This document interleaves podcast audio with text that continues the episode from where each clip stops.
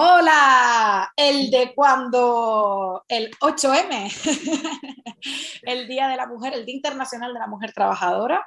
Eh, yo soy Leila Portillo. Y Elena Castellano. ¿Cómo estás, Leila? Hoy es tu pues cumpleaños. Hoy es mi cumpleaños, sí señora. no podían hacer otro día.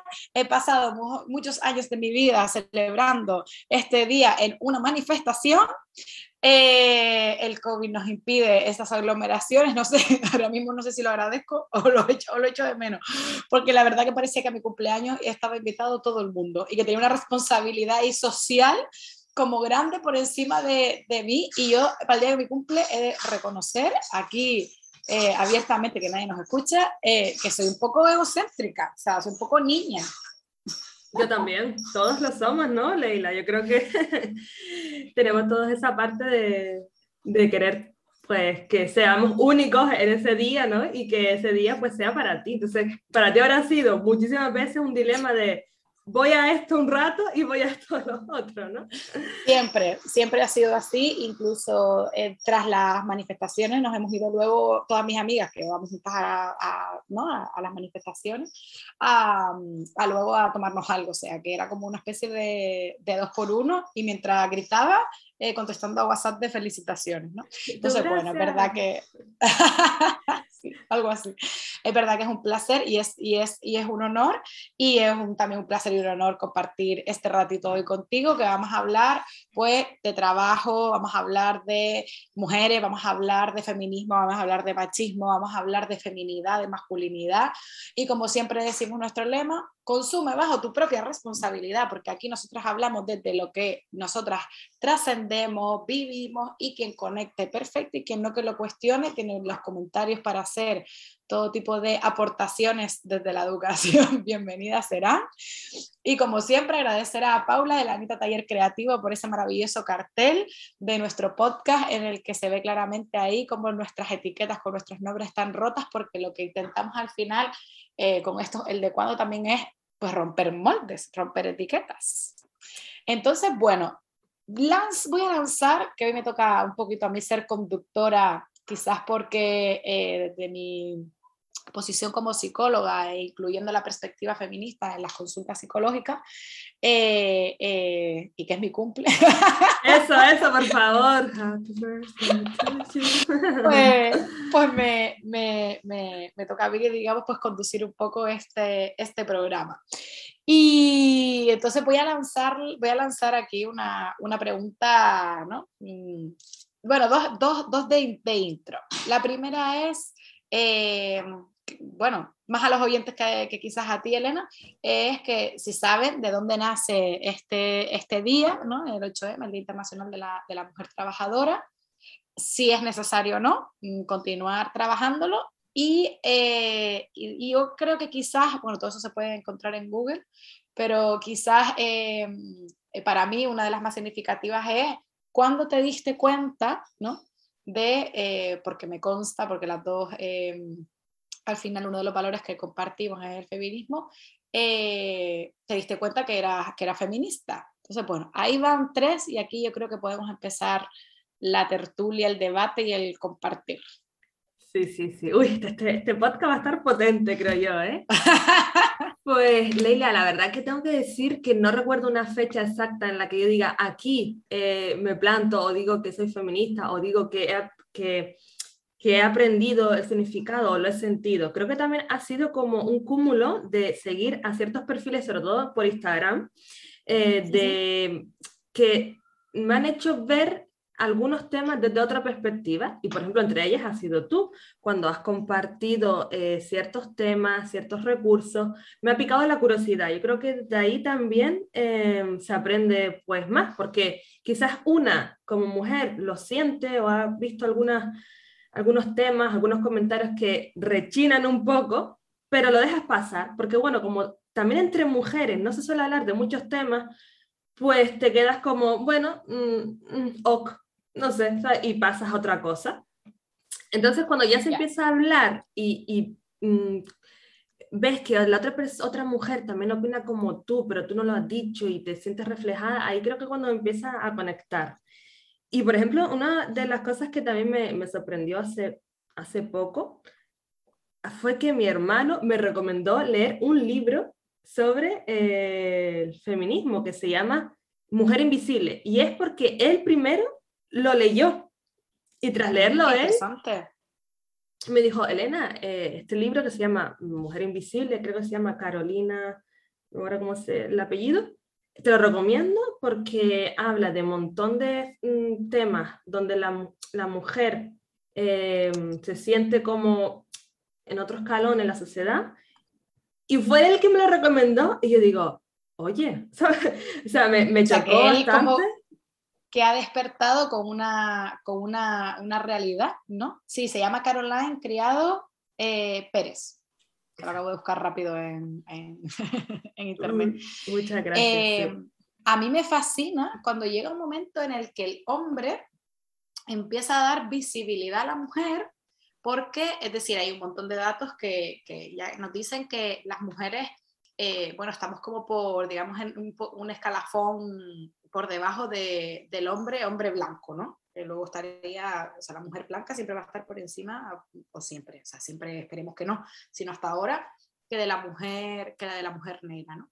El otro día cuando, estaba, cuando ganó eh, Rafa Nadal su, 25 gran, su 21 Gran Slam, que decían primera persona, primer tenista, y de repente dijeron, oye, no, no, no, espérate. que hay otras tres mujeres tenistas que han ganado más de 21 Grand Slam a lo largo de la historia, ¿no? Y parece que, claro, eh, eh, eh, esa, esa, esa, invisibilidad, ¿no?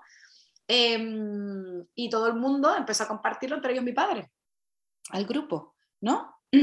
Claro, es la, bueno, el periodismo, ¿no? Bueno, ya hemos tocado varias cosas. Hemos tocado la invisibilidad, por ejemplo, en el sector deporte de la mujer y hemos tocado también la forma en la que expresan los medios de comunicación, que es verdad que hay un montón de medios de comunicación que ya utilizan un lenguaje inclusivo, que metemos otro tema aquí también importante de, lo que es la igualdad, eh, pero otros tantos que efectivamente invisibilizan a la mitad de la población, ¿vale? A la mitad de la población. Em, yo recuerdo que a mí me salió un, post, o sea, sí, un post compartido en 2017, o sea, me salen los recuerdos de Facebook, y que yo pongo, bueno, yo no me considero feminista, pero un discurso que había hecho Ara Morgade, no sé si en alguna, recogida de, premios o algo, como que simpatizaba o comulgaba con sus palabras, ¿no? Y como digo yo, siempre eh, la fiesta del Lapo Caído, ¿no? es la fiesta más popular de pueblo de, mm, todo, de todo el planeta. Me cayó un lapo así como muy grande eh, en, el 2000, en el 2018, ¿no? Y yo desperté, por así decirlo, me di cuenta de esa invisibilidad, de esa no igualdad y de esa eh, la relación desigual que, o esa cosificación también que podíamos tener las mujeres a través de una relación de pareja. Entonces ahí para mí fue cuando yo empecé a leer e investigar, decía, ¿por qué? Mm, eh, de hecho, mm, eh, eh, gente me llegaba, me decía, me decía, no entendimos nunca porque te cogió en el mejor momento, o sea, en tu mejor momento. O sea, mejor momento de felicidad, bienestar, autoestima. Y empecé a estar chiquitita, a sentir ansiedad, a, cuestionarme si había ejercido bien o no mi libertad sexual. Eh, empecé a, no tanto a lo mejor cambiar mi estilo de ropa, pero sí que, sí que empecé a tener como, como un poco de cuidado, ¿no? al final uno también se pone un poco la ropa que sabe que a su chico le gusta, ¿no? Pero, pero no se esconde, a través de ella, ¿no? Siempre desde el, pues, voy a excitarlo o voy a ese, la sexy o guapa, pero no, mm. exacto, pero no esconderme, ¿no?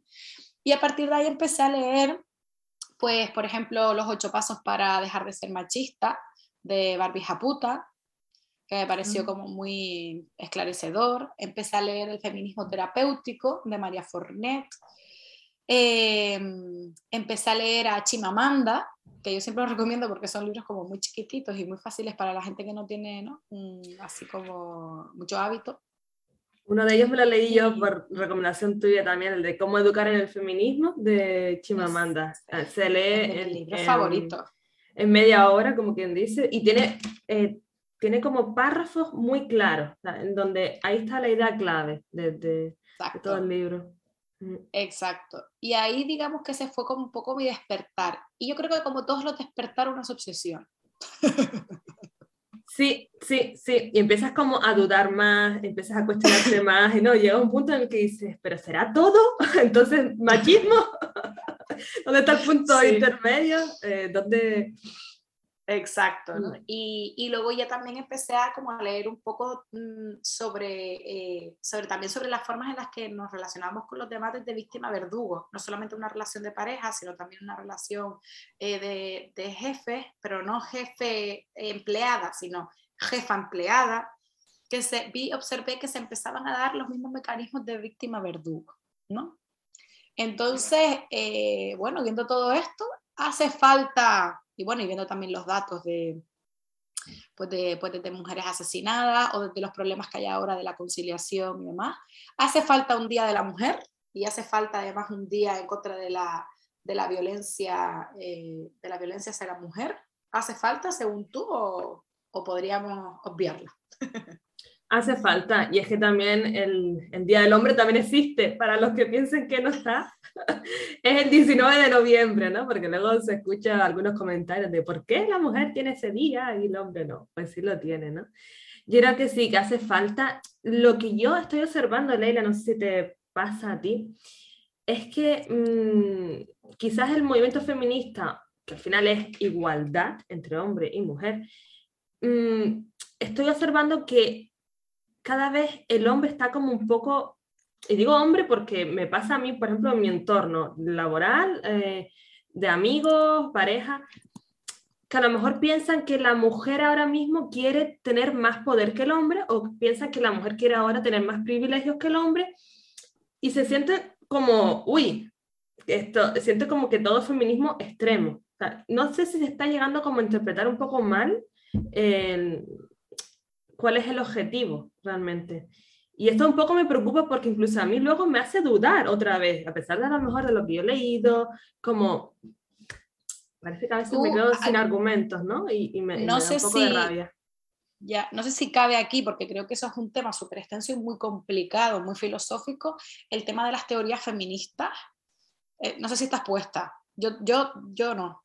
O sea, me no, refiero a la teoría que... Exacto el, el, creo que eso es un, que sí que empecé a leer en su momento, y, pero al final es un debate muy filosófico y político.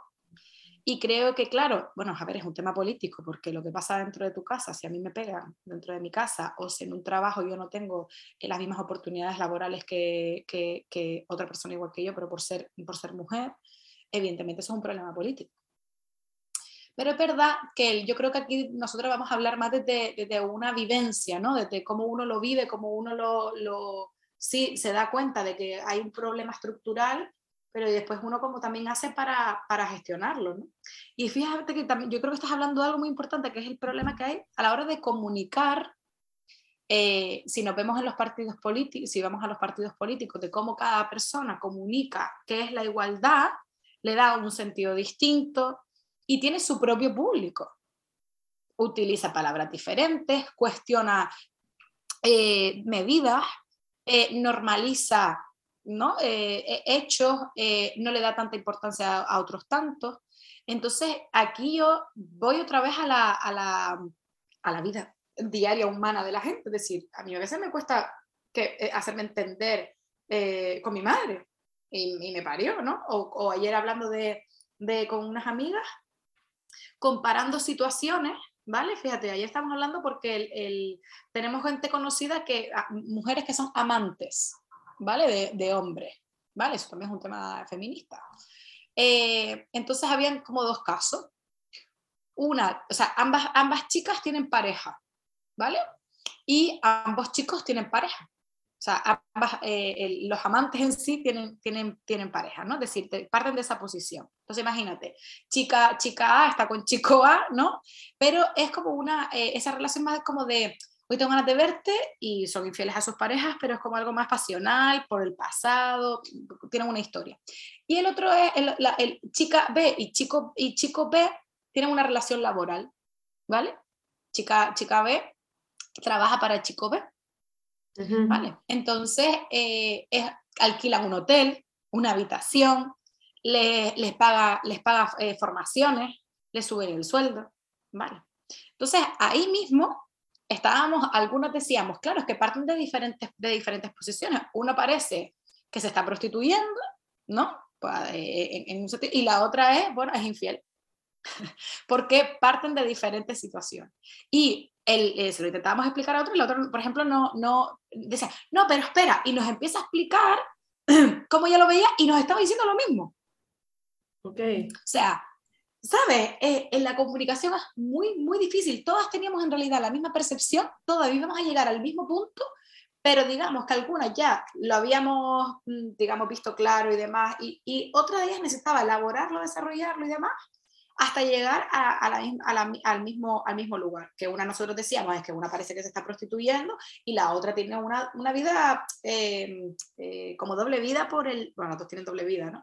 Pero por el hecho de al final dejarse llevar por esa pasión, por esa, ese jolín. Qué, qué pena que lo nuestro nada más que, que, funciona en una parte y cada uno tiene su, su, su, pareja, pero nosotros de alguna manera no podemos dejar de estar, de estar juntos, ¿no? Que también es un poco romántico y y, también vemos si eso es, feminista, feminista o no, no.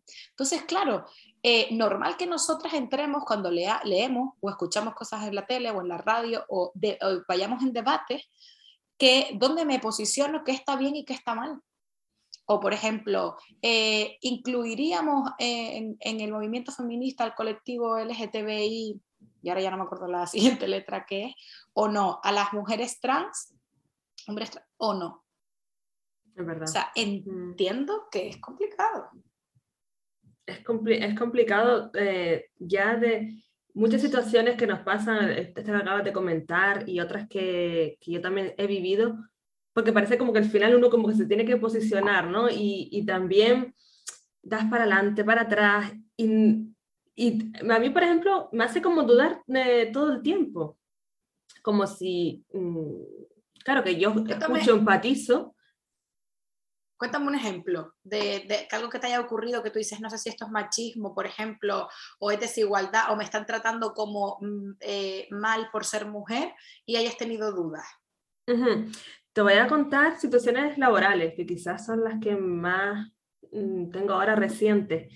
Te cuento qué me ha pasado. Bueno, trabajo en recepción en hotel, entonces eh, me pasó una vez, vino un hombre em, por la noche y me pidió pues si tenía una habitación libre. dije que sí. Él por lo visto había estado ya en el hotel, que ya era un cliente habitual. Y em, bueno, eh, leyó mi nombre, preguntó, ah, bueno, ¿dónde eres? Un poco pues para dar conversación. Lo comenté y eh, parecía como que le caí bien. Y durante el proceso del check-in, no fue ni después del, del proceso ni, ni al irse, eh, cuando él me dio 5 euros. Y yo, ah, vale, gracias, ¿no? Pero yo me quedé así como un poco porque no estoy acostumbrada, en recepción no estoy acostumbrada a que me den como el, la propina. Es verdad que en, el bar, en restaurante, es muy habitual en Viena que se dé la propina, es como algo añadido. Pero en recepción yo no estoy acostumbrada. Entonces yo me quedé así como, uy, ¿por qué de repente me da 5 euros durante el proceso del check-in? ¿Será porque he sido simpática con él? ¿Por qué me ha visto mujer? No lo sé, porque él también iba a quedarse con otra mujer para una noche. No lo sé. Y me pasó que vino a las dos semanas de nuevo y él me reconoció, yo con las mascarillas, a veces, bueno, hay tantos clientes que no me acuerdo mucho. Y esta vez me dijo, ay, ¿no te acuerdas de mí? Y yo, ay, pues no sé, dice, sí, sí. Entonces me dijo un comentario, ah, claro que sí, que, tengo, que recuerdo de la conversación. Y esta vez durante el proceso del check-in me dio 10 euros. Y digo, gracias. Y digo, pues la siguiente vez serán 20 euros.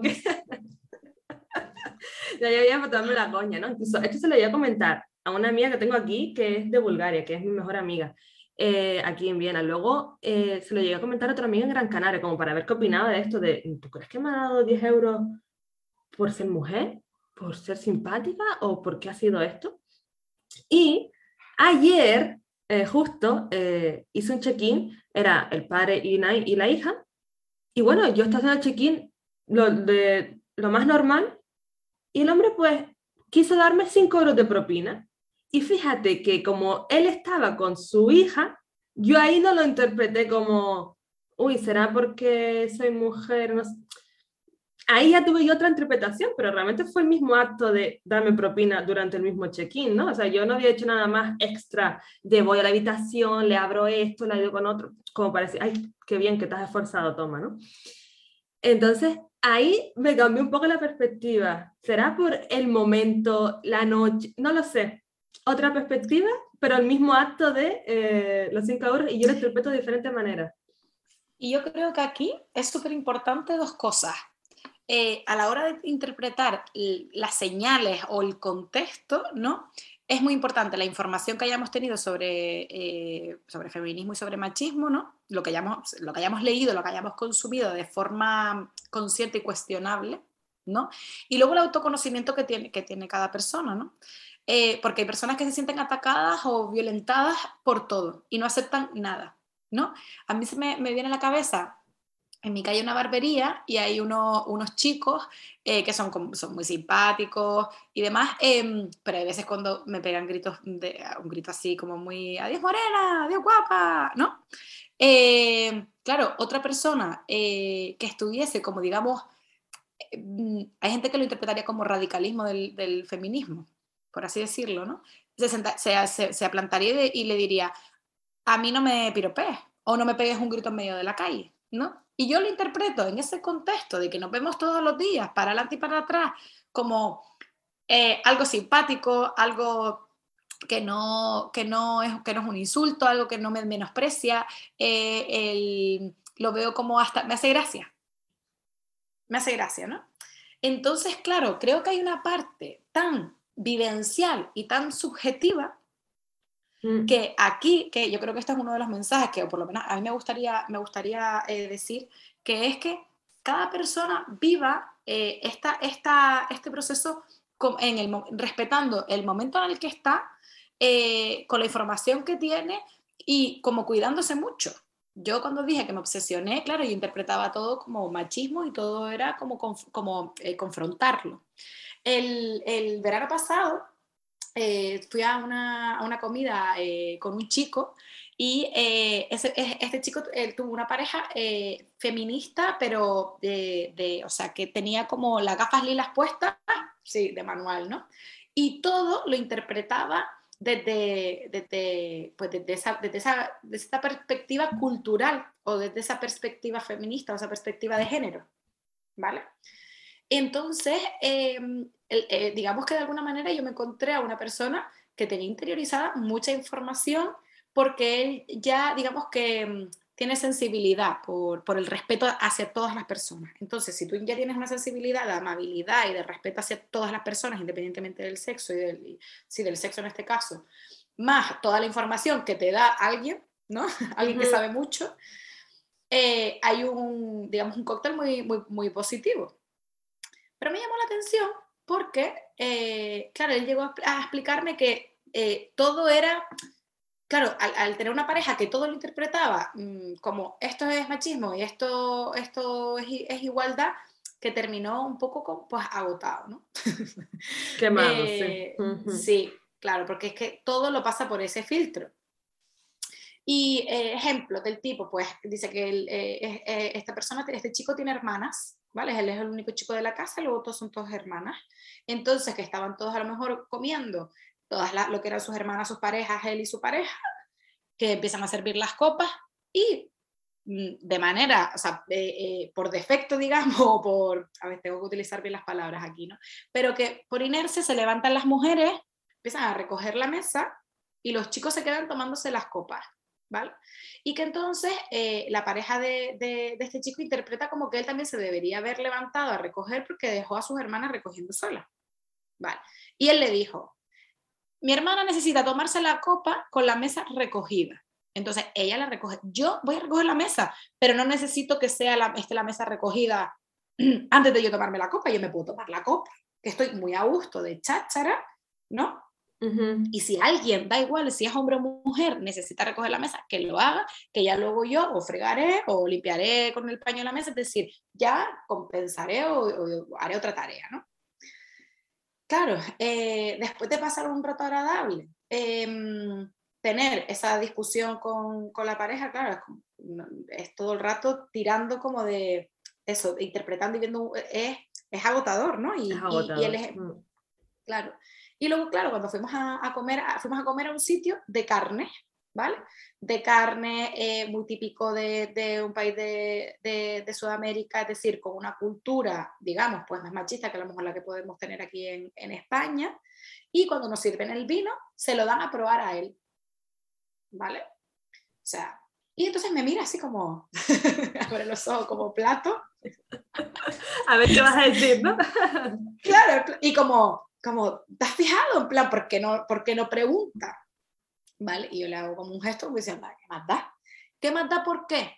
Porque yo estoy en, un, estoy en la casa de alguien, digamos, yo he ido conscientemente a la casa de alguien que yo sé que sus costumbres, ¿vale? Son más eh, eh, machistas, por decirlo de alguna manera, o más patriarcales, que a lo mejor las que yo las puedo, puedo aplicar en mi casa o a los restaurantes gastrobares que ahora están muy de moda, pueda yo frecuentar, ¿no? Y eh, entonces yo ni le voy a decir nada a ese señor de 60, 70 años que lleva allí toda la vida, ni le voy a confrontar ni le voy a, voy a hacer sentir ni incómodo ni, a, ni, ni en ese momento la, la, persona que estaba comiendo conmigo, o, mi media pareja, ¿no? Y al camarero, porque además te digo que eran todos camareros, una decoración muy, muy de masculina, masculina eh, con unos, unas formas de funcionar masculinas y ellos tendrán una tradición y yo si quiero voy y si no, no, sabiendo lo que hay. Ahora, claro, si yo voy a un gastrobar en el que me sirve una, me una copa de vino, un pibe, una piba de 30 años, donde todo es, ¿no? Como muy moderno, muy más inclusivo, que tiene la, la sostenibilidad, ¿sabes? Valores como sostenibilidad y, y, demás, pues instauradas en el modelo de negocio, pues si le sirve la copa de vino para que la pruebe él, pues le diría, oye, pues que aquí la que sabe de vino soy yo. Sí, sí, como una broma, como para... para... Exacto, entonces...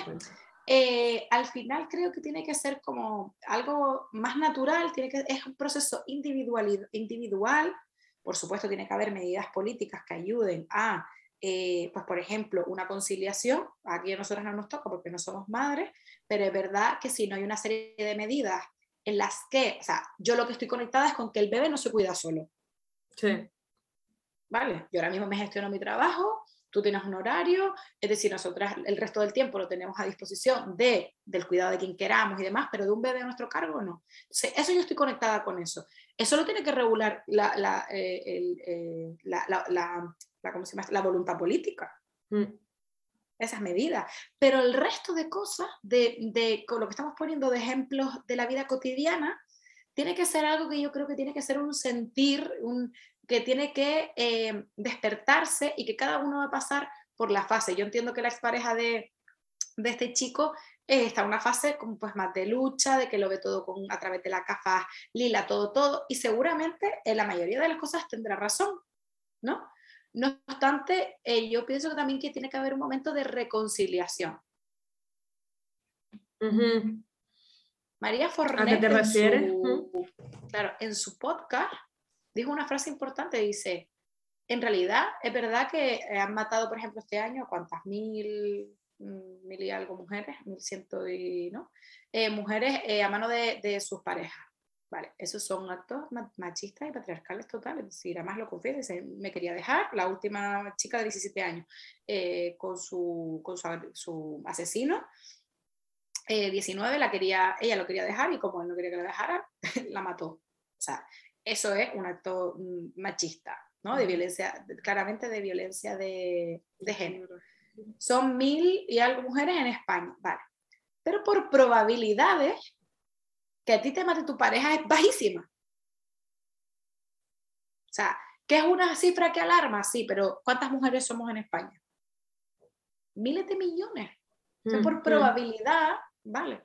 Entonces yo creo que a veces también hay que hablar, claro, el, el, el, me pasa que yo voy por la calle y yo pienso todo el rato que me van a violar. La probabilidad de que a mí me violen en España, en Las Palmas de Gran Canaria, que también es una ciudad súper segura, es bajísima, del 0,0000000. Si yo solo leo los datos eh, más eh, dolorosos eh, por supuesto, digo, sin ignorar la realidad, pero solamente me, me, estoy, estoy observando una realidad, yo lo que pienso entonces es que esta vida, el mundo se va a la puta.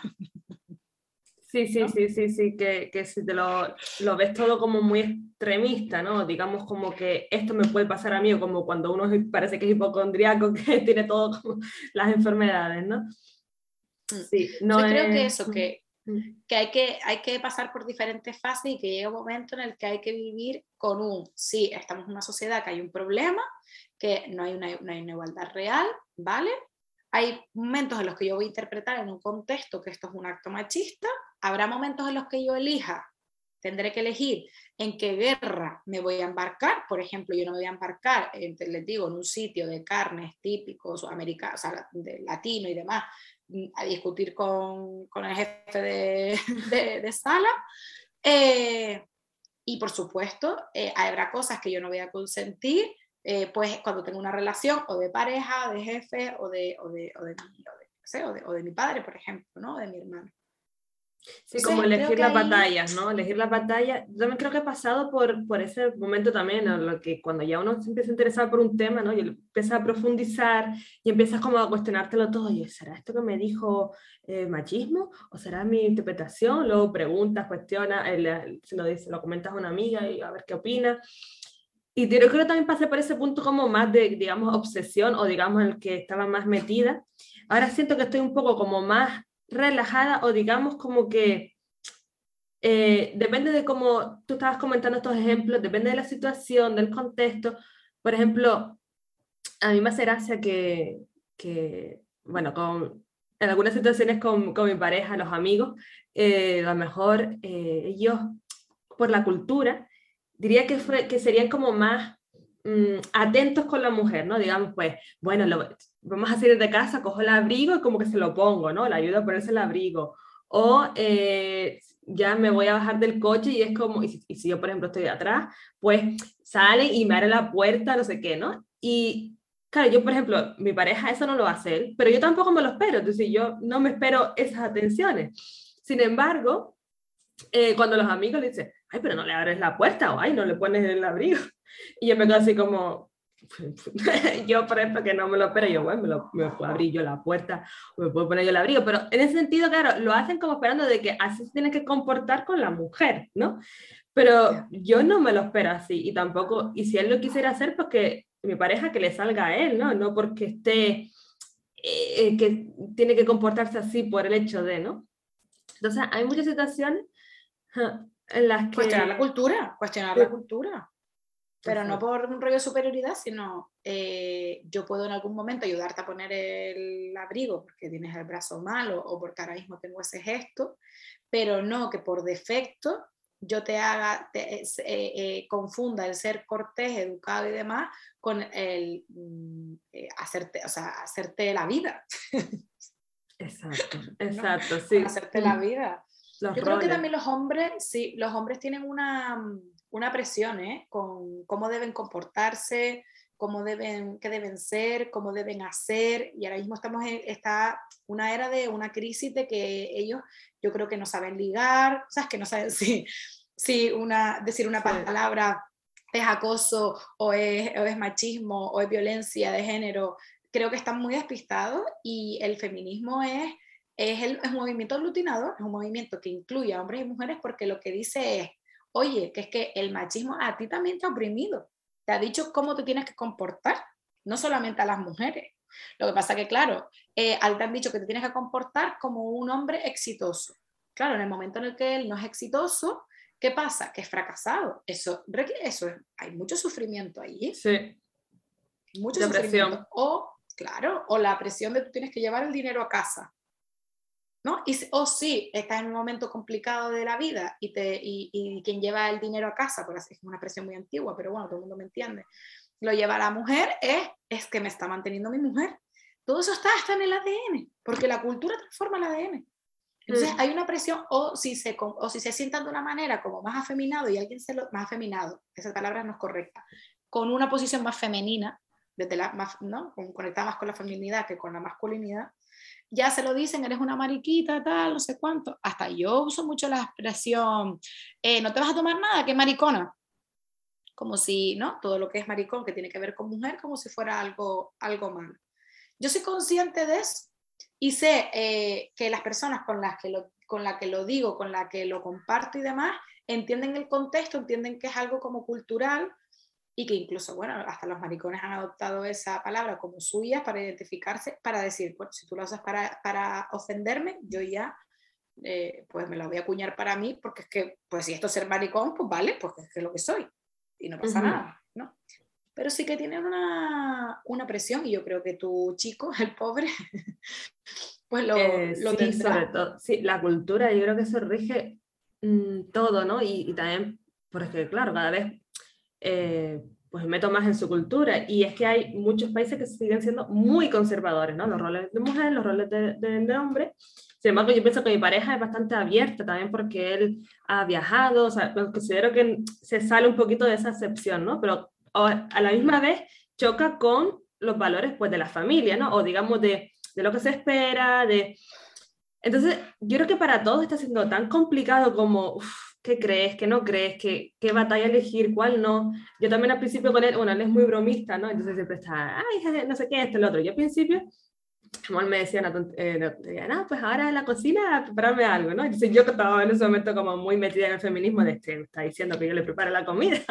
Y si, por ejemplo, a mí, a mí, por ejemplo, yo le haría muy con gusto porque, por ejemplo, a mí me gusta cocinar, ¿no? No pienso que sea como el rol de, pues la mujer cocina, el hombre no, ¿no? Pero bueno, en este contexto me lo decía como, como de broma, ¿no? Parece yo mm, me enfurecía a ver qué decía, ¿no? Parece para picarme un poco. Y al principio pues sí que me picaba un poco, hasta que luego ya lo, lo conocí más y ya digamos que eh, ya no me pica tanto porque ya lo conozco y ya saben que pasa un poco del tema. Entonces sí que eh, con ciertos roles, como por ejemplo en mi casa, yo la verdad que siento que, que he aprendido bastante eso de los roles porque tanto mi padre como mi madre siempre se han equilibrado las tareas del hogar.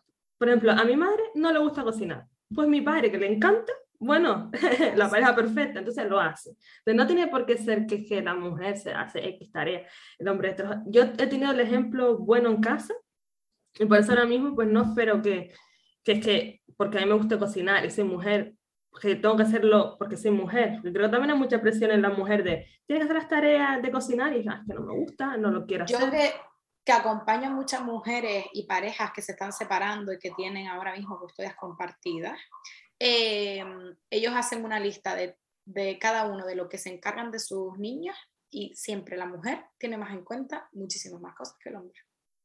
O sea, eh, que eh, a la hora de hacer una maleta para ir a la actividad extraescolar, a la hora de tomarse las medicinas. De hecho, las parejas hombres cuando tienen a sus hijos malos en su periodo de, ¿no? En su, cuando le toca la custodia, o sea, en la fecha, sí, la semana que le toca a él, por decirlo de, alguna manera, le, las llamo.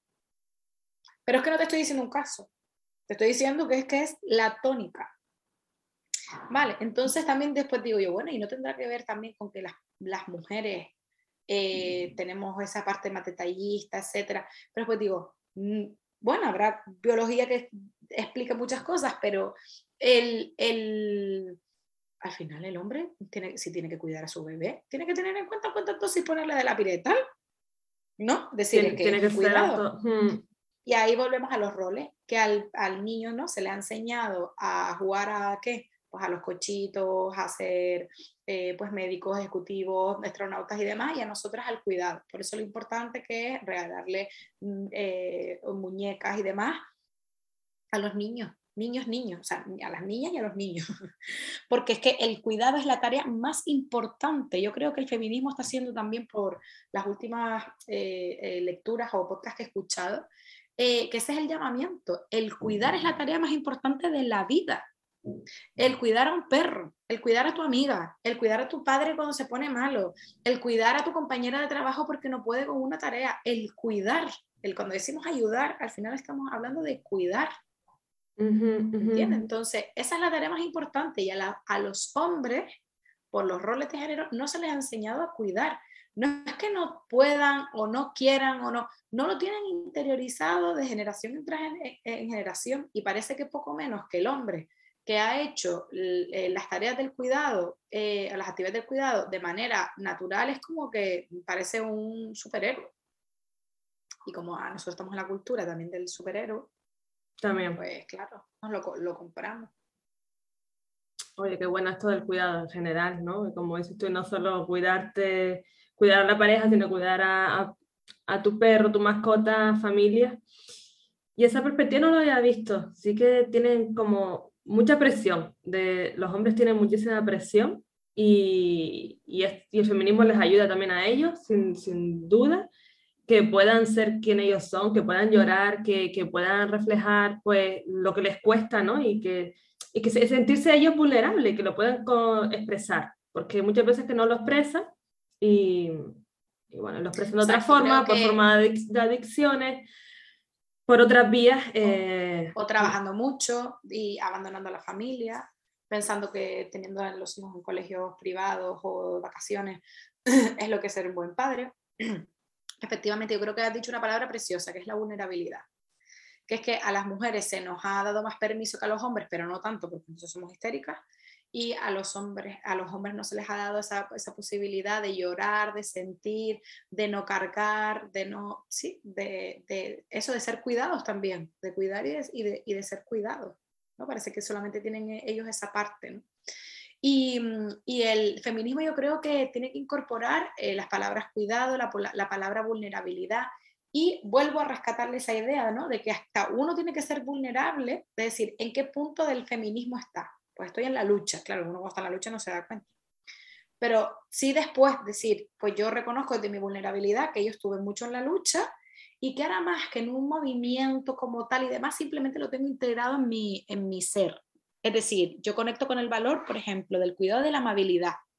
Pues eh, la persona que no sea amable o yo no siento que sea amable, es que a lo mejor ya no lo llamo machismo, o sea, yo ya puedo detectar porque tengo mucha información, ¿no? Que esa persona es a lo mejor hombre, 60 años, 70, eh, con una mirada de una manera, con una frase, mm, pues digo, bueno, está desafortunada, contesto, le, pongo el contexto y aquí decido si cortarle el rollo o no, ¿no? Pero ya lo hablo más con términos más generales, lo hablo más ese de el respeto, la amabilidad, eh, el, el, el cuidado, ¿no?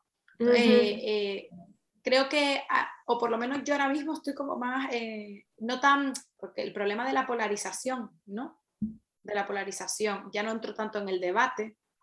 Y luego, de hecho, soy como muy em, amable con mi proceso también. Por ejemplo, si hablamos del lenguaje inclusivo, me resulta muy complicado.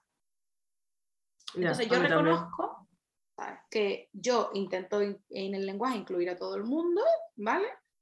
pero es muy difícil. Entonces, ahora mismo yo no me voy a adentrar en, ese, en esa área. O sea, si yo soy madre, pues me adentraré y lucharé por la conciliación. Eh, seguramente si yo me sintiera ni mujer ni hombre, pues lucharía por una, un, un, lenguaje que en el que yo me sintiese incluida, pero es que no es el caso. Entonces yo creo que también cada uno tiene que al final, mm, ¿no? Saber... Elegir su batalla, ¿verdad? Lo que es lo que más te te toca. Te afecta, te toca, te afecta, sí, sí. O sea, a mí me afecta, por ejemplo, el entorno laboral y las relaciones de amor.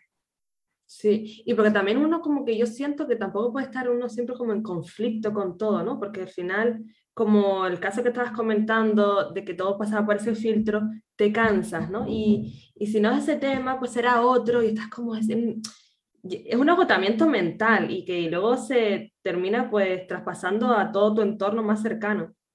Y no, yo también ahora mismo me considero que yo también llego hasta como en ese punto más de, de informarme, de saber interpretar. Y ahora mismo, como quizás también tengo otros temas que también me preocupan, otras cosas, mm, tengo en cuenta algunos detalles y luego digo, a ver, esto, o sea, ¿de verdad quiero comentarlo o no? Eh, y ya depende, lo comento o no lo comento, porque quizás hay otros temas que ahora mismo le quiero dar más prioridad no es que esté pasando por alto, pero es que como dices tú, hay que elegir, ¿no? No, no se puede como todo eh, pasarlo por Hay un ejemplo que cuando yo tuve la relación esta, que él eh, tuvo una pareja, ¿no? Que la verdad que sufría mucho. O sea, él tenía que sufrir mucho, ¿no? Sufría mucho por el hecho de que yo hubiese eso, ejercido mi libertad sexual, que sufría mucho, o sea, libertad sexual, entendamos que pues me puedo liar con alguien, con esa persona con consentimiento y sin más nada, o sea, sin tener una relación de amor, ni siquiera buscarla, ¿no? Eh, era como que la cantidad, digamos, a él ¿no? también le, preocupaba, como si pues la cantidad de personas a las que yo he besado van a eh, disminuir mi capacidad de darle amor. Eso no tiene nada que ver, ¿no? También ejemplos del tipo de opinar sobre el, eh, mi dinero, suponer o, bueno, claramente decirme que si en la consulta yo me enrollaba con los pacientes, Claro que él no lo iba a saber porque yo que iba a saber, o sea, él cómo iba a saber si yo lo que pasaba en la consulta nadie lo podía saber, ¿no? O sea, toda esa desconfianza. Luego además, em, eh, el pobre como echándole la culpa, la responsabilidad de su relación de pareja anterior, ¿no? Es decir, yo soy celoso por, culpa de otra mujer. O sea, el pobre cumplía eh, con todo lo que es lo tipificado de violencia de género porque me coarta en vestimenta, me coarta en aceptoples o no, me coarta en libertad sexual, me coarta en economía, además responsabiliza a su mujer de sus propios actos o a su, a su tipo de crianza, eh, eh, etcétera, etcétera. Y mm, pues cuando él, yo lo pasé, yo lo pasé súper mal, y mi padre, el pobre también, creo que tuvo una frase que yo recibí como de manera muy desafortunada, y me dijo que claro, que, que si el, el, problema que yo lo estuviese pasando mal era porque yo ya había, había puesto todas las expectativas en esa relación de tener hijos y, y, y boda, ¿no? Entonces, claro, ahí yo, yo, claro, podía haberle explicado toda la teoría, todas las teorías o todas la, la podía haber hecho la lista, ¿no? Que está en internet ¿eh? para quien lo quiera, quien lo quiera saber. Toda esa lista de qué es o qué no es mm, violencia de género.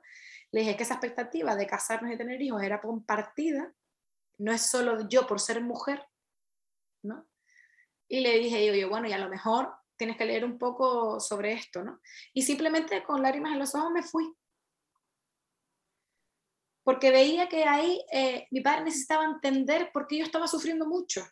Y para él su forma de entender que estaba sufriendo mucho era, tú eres responsable, claro, porque no, que, que el, el, el, eh, echarle la, la, responsabilidad al otro era como, a mi niñita le han hecho daño, ¿no? Todo esto es una lectura que yo he hecho, yo no he hablado con él de esto, a lo mejor lo escucha y me dice, pues yo no pensé nada de eso, ¿vale?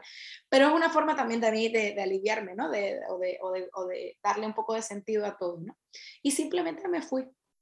Y ahí dije, bueno, pues habrá, ah, habrá momentos en los que ah, entre en el debate, otra, otra que no, y, y es que eh, yo, sé lo que yo sé lo que viví. Por eso la importancia de conocerse uno y de tener información para poder interpretar las cosas y poder ver las cosas más cerca de la objetividad que de la subjetividad. Y todo eso me supongo que lo habrás observado y habrás hecho la lectura después, muchísimos meses después de, de, la, la, ruptura, porque durante ese momento pues no lo ve todo uno como muy borroso y no puede llegar a ese punto de, ¿no? de lucidez. Sí. Claro, ahí, ahí lo que yo me sentía era que cada vez que alguien daba una explicación a esa situación me sentía atacada y me sentía que no estaba de mi lado.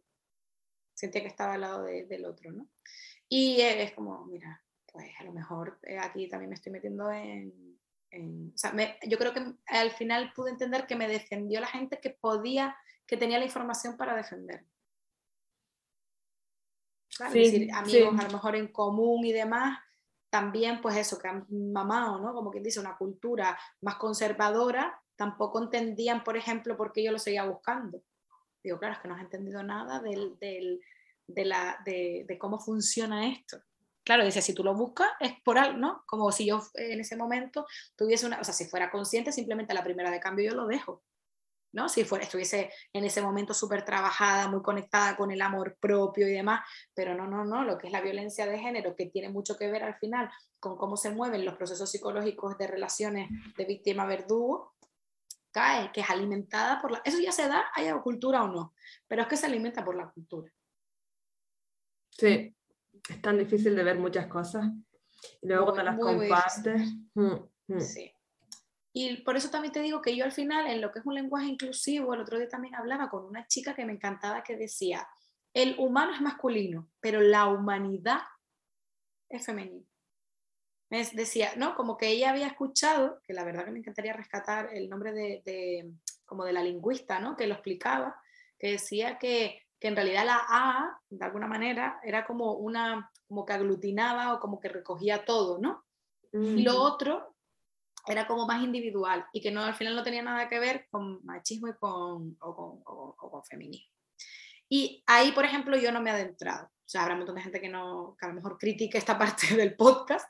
Yo no me he adentrado y además me parece que no me apetece. O sea, yo puedo poner una arroba o puedo poner un todes, algo así, o hablo más con palabras tipo, en vez de decir, em, eh, pues hablo más, en, yo en mis posts hablo mucho de las personas, y ahí está todo el mundo incluido, todos son todas personas, ¿no? Eso está claro. Eh, pero de resto, o sea, hago el esfuerzo, pero de resto eh, me resulta como que es algo que ahora mismo yo ni me toca ni, ni me, apetece, me apetece entrar. Voy a aprender sobre, sobre, sobre otra, pues, otras realidades de la vida. El lenguaje es muy complicado y nosotros hablamos solo del español. el alemán tiene tres géneros. Niña es neutro, para decirte ya eh, el caso. O sea, y luego ya de la niña neutra se convierte en mujer. o sea, ¿cómo es la, la, la cosa? ¿Estás viendo Sexo en Nueva York? Por casualidad, Elena. No, no. Vale, pues el eh, la última temporada es todo eh, eh, muy moderno, ¿vale? Entonces están incluido todo el colectivo, mm, te habla de eso de, ¿no? de romper, mm, bueno, están muy en el siglo XXI, muy en el 2022. Y todo el rato hablan de todes, mm, sí, hasta la hija de Charlotte, de Charlotte no se siente identificada con femenino masculino y entonces se cambia un poco de nombre, cambia un poco de vestimenta, todo, todo es así. Me imagino la traducción. ¿Cómo habrá sido? ¿De inglés al español? ¿Se habrán chiflado? Se habrán chiflado, sí, sí, sí. Y muchísimo investigación, documentarse, cuál es la mejor forma de, de traducir, sobre todo para... También tengo una amiga que ella es traductora audiovisual, creo que tradujo una serie, a ver, que era como de drag queens, y se tuvo que informar muchísimo de qué palabras se utilizan, cuáles sí, cuáles no, preguntar a otros, porque, claro, es tan delicado que para ella también es, fue como doble trabajo, y no solo traducir, sino también el utilizar las palabras para que se entienda y que no se sientan... Eh, sí.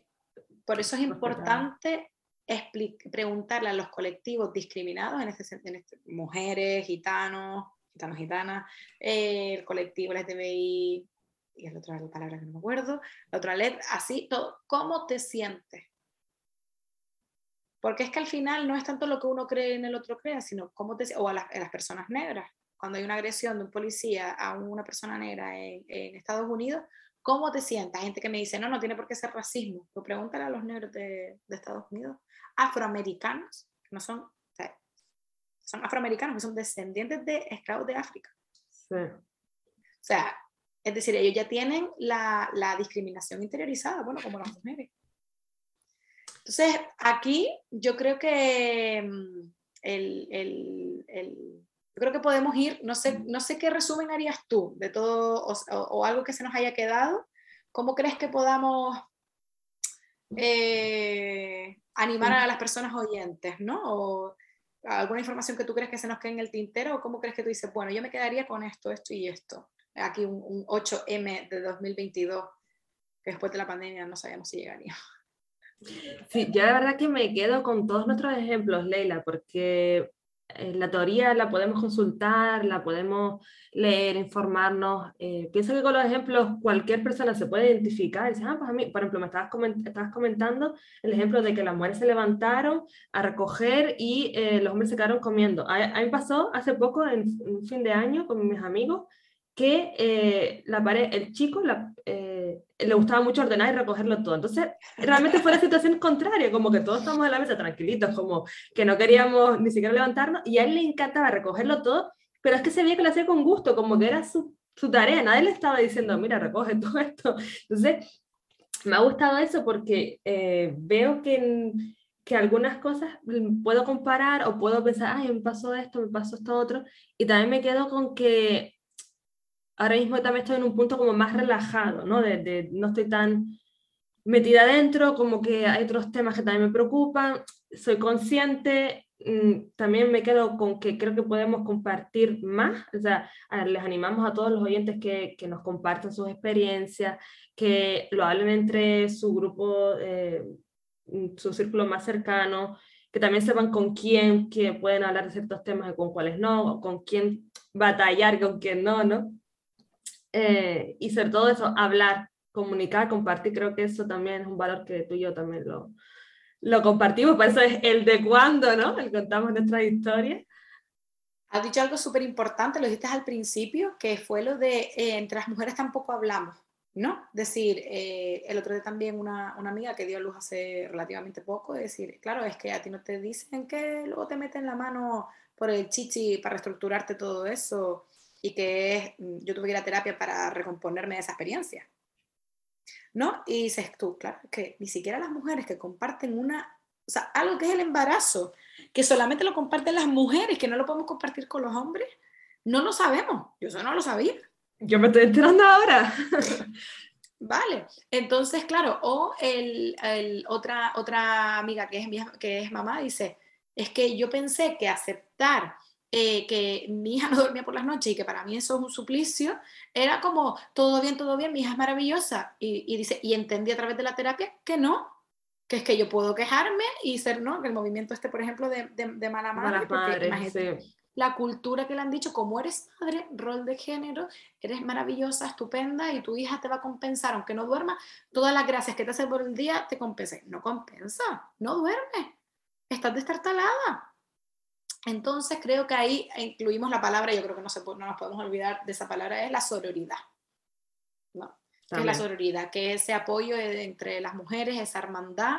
Nosotros yo creo que tenemos mucho, mucho de eso, ¿no? En el momento en el que también, pues a través de las redes sociales conectamos y, compartimos, decimos lo que opinamos, esa hablar, esa confidencia, ese, a mí me está pasando esto. De hecho, muchos problemas de violencia de género, por ejemplo, y muchos problemas de, de estrés, labor, de estrés o de acoso laboral, de conciliación, etcétera, se, se hubiesen erradicado antes si hubiésemos hablado antes.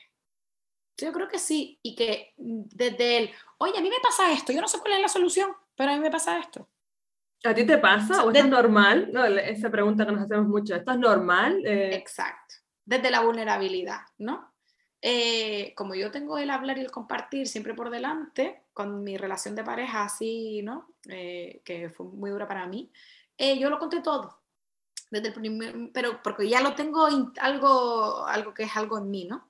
Y a mí me ayudó mucho esa parte a, a, a, que mis amigas me dijeran, lo estás justificando, esto no es normal, tú no eres así, eh, tú eres una persona que, mm, que, es más libre que todo eso, eh, tu pasado no te, no te eh, define, te estás dejando manipular, etcétera, etcétera, ¿no? Y entonces un poco también ahí yo dije, bueno, pues cuál puede ser mi labor en el mundo, uno de mis propósitos, ayudar a otras mujeres a que recuperen su voz propia. Sí. Ese concepto de la voz propia que lo utilizaba María Forner me gusta mucho, ¿no? O sea, tenemos que tener voz, no ya no voto, que ya, ya lo tenemos, ¿no? O por lo menos en este país, porque hay otros países, porque luego se nos olvida que a veces pensamos que el feminismo es solo eh, en, tu área de... Creo que la práctica del feminismo sí. Tú sorora con la que tienes al lado. Exacto. Mm, Exacto, porque no tienes más, más margen pero en realidad no te puedes olvidar de que hay niñas que mutilan, mutilan, les esconden, les, les cachan las tetas, no, hay países que no votan, que no pueden elegir con quién se casan. La educación, sí, sí, que no pueden estudiar. La educación, mm. no pueden estudiar, o sea, eh, que hay que entender que es un problema mundial. De hecho, eso los Simón de Beauvoir, que es ¿no? de las máximas exponentes de que yo poco he leído sobre ella, pero mucho he leído sobre lo que, lo que, dice, lo que ella dice, que es más fácil, ¿no? En esta era es más fácil leer alguien que ya la interprete que leerla. Que leerla ella misma, sí, sí. Por eso digo que mm, esto no es un podcast de filosofía o de política porque se nos escapa de las manos, sino de algo experiencial. Pues dice eso, que cuando ella viajó se dio cuenta que era un problema no solamente de Francia, sino era un problema mundial, el que las mujeres estábamos por debajo de. Entonces, bueno, ¿qué hace falta de la mujer? Sí, porque creo que el pueblo que no recuerda su historia está condenado a repetirla. Exacto, exacto. Y por lo que comentaste, Leila, que la voz, ¿no? Levantar tanto la del hombre como la de la mujer, o sea, ambas, ¿no? Porque los dos tienen que hablar de todos los temas que le preocupan, esa presión, eh, eso que les pasa, para llegar a esa conciencia de, uy, eh, de esto ni siquiera te había dado cuenta, ¿no? Así que les animamos creo que a todos, ¿no? A hablar este día y todos los días del año, que, que no es solo el 8M o el 25N, ¿no? Todos los días del Exactamente.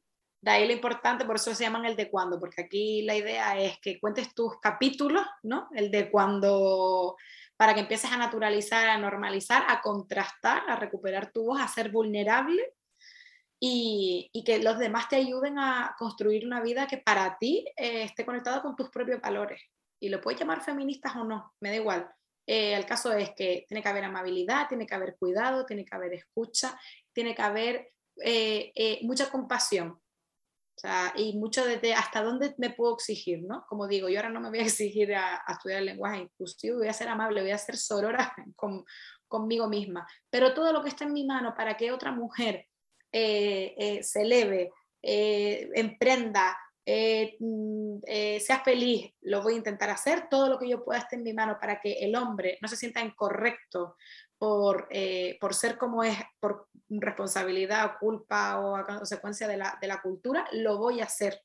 Y el nombre al final, de verdad que el lenguaje construye, pero es verdad que también el lenguaje, como no hay a veces unidad de construir, creo que aquí tiene que haber mucho más de sentir que de, que de pensar o de saber. Uy, qué mensaje final más contundente, Leila. Se nota que te encanta hablar también a ti, que, que sabes muchísimo del tema y estoy muy contenta de haberlo compartido contigo, porque hoy estábamos así con, con un con, sin guion más o menos, sino con algunas ideas por encima y estaba con un poquito de, ay, ¿qué me va a decir Leila o qué va a comentar? Me ha gustado mucho, así que gracias por conducirlo, un gran placer, espero que también todos los oyentes se hayan sentido... Eh, pues conectados con algo que habíamos dicho, que consuman bajo su propia responsabilidad, como le, le hemos comentado, y volvemos con otras de cuando muy, muy pronto. Así es. Yo te doy las gracias a ti por mostrarte vulnerable. Así que ha sido un placer. Gracias, igualmente. Hasta pronto. Besitos. Chao.